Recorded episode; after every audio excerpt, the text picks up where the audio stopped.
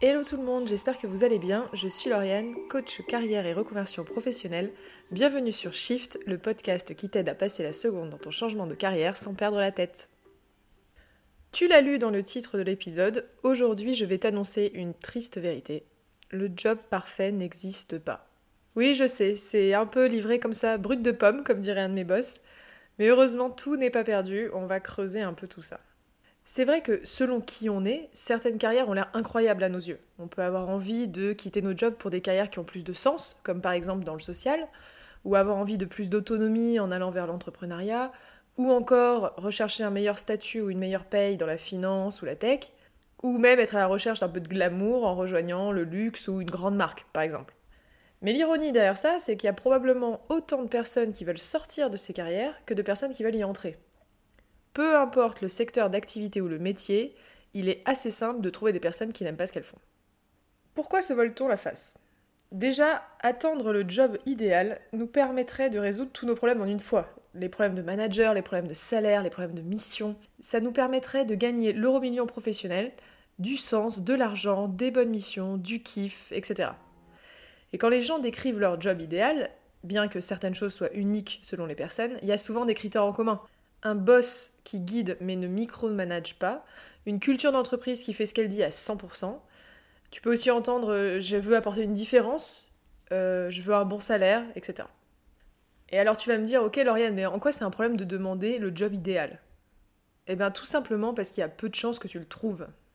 Euh, vite, vite, souhaite un truc démentiel. Vite, vite, demande-moi le Nil, demande-moi le Nil, vas-y. Euh, je souhaite le Nil. Même pas en rêve Et comme le dit le génie, la quête du job idéal, c'est un peu comme le Nil, c'est un objectif démentiel et un peu bizarre finalement quand tu y réfléchis. On nous apprend toute notre vie à limiter notre quête de perfection. Lorsqu'on choisit de partir en vacances, lorsqu'on cherche euh, un appart ou une maison à acheter, même dans nos choix de partenaire de vie. Donc pourquoi s'obstiner à chercher un job idéal? Eh bien, le secret qu'il y a derrière je veux tout ou rien dans ma carrière, c'est que ça nous donne la permission de ne rien faire. Si une opportunité de dingue arrive, on va la regarder, mais sinon, on va préférer rester dans le même plan moyen qu'on vit actuellement. Quand on reste focus sur un idéal à atteindre, on peut fantasmer tranquillou, sans prendre la moindre action vers un potentiel changement. Alors, comment changer cela? Parce qu'au final, même si on a compris que c'était irréaliste de rêver d'un job idéal, on a quand même besoin de garder en tête la quête d'un job qui est motivant et excitant. On a besoin d'avoir l'énergie de prendre le téléphone, d'atteindre nos objectifs, d'explorer, d'apprendre de nouvelles choses, etc. Et le monde du travail a besoin de gens passionnés et ouverts.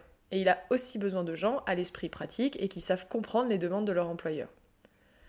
Pour cela, une seule solution, s'intéresser vraiment au travail de tes rêves, c'est-à-dire poser des questions aux personnes qui sont déjà dedans et leur demander à quoi ressemble vraiment le travail, quelle tâche fais-tu le plus, ou encore, quelle est la pire part de ton job?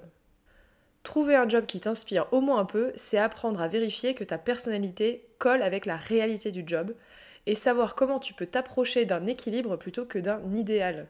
Et cet équilibre, c'est celui entre ce que tu veux dans la vie et ce qu'une organisation ou un client veut de toi.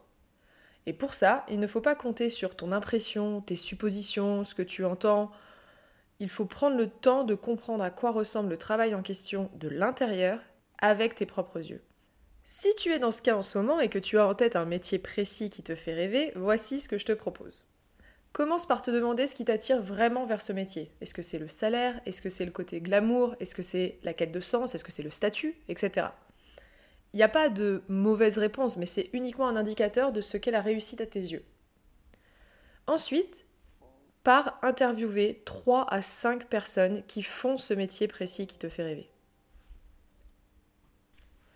Ensuite, par interviewer entre 3 et 5 personnes qui font ce métier précis qui te fait rêver. Pour cela, tu peux chercher dans ton réseau social ou pro, tu peux contacter des amis d'amis, ou tu peux contacter des gens sur LinkedIn ou Instagram. C'est cette dernière possibilité que j'ai utilisée moi-même lorsque j'étais en train de me demander si une carrière de coach professionnel était réellement pour moi. J'ai interviewé 4 coachs avec des parcours complètement différents et on a pu discuter de leur réalité du terrain. Et surtout, nos paniques. On a souvent un peu de stress dans le fait de contacter des professionnels et des gens qu'on ne connaît pas pour leur demander euh, de parler d'eux. Mais je t'assure que la majorité sera ravie de partager leur expérience et de partager des conseils. Si besoin, voici quelques idées de questions à poser. Peux-tu me décrire ta journée type? Qu'aimes-tu particulièrement dans ton métier? Qu'aimes-tu le moins ou qu'est-ce qui est le plus difficile? Quelles sont les conditions et le rythme de travail? Est-ce qu'il faut passer une formation particulière? Est-ce qu'il faut des compétences indispensables? Quel est ton niveau de salaire?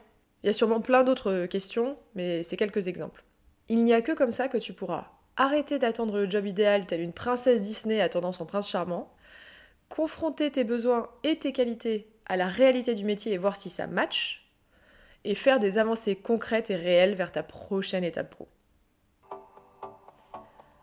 J'espère que cet épisode t'a plu, c'est tout pour aujourd'hui, merci beaucoup de m'avoir écouté, je te mets les liens utiles dans la bio, si jamais tu as des questions, n'hésite pas à me contacter en MP sur mon Instagram coaching ou via mon site internet. Et on se retrouve la semaine prochaine, ciao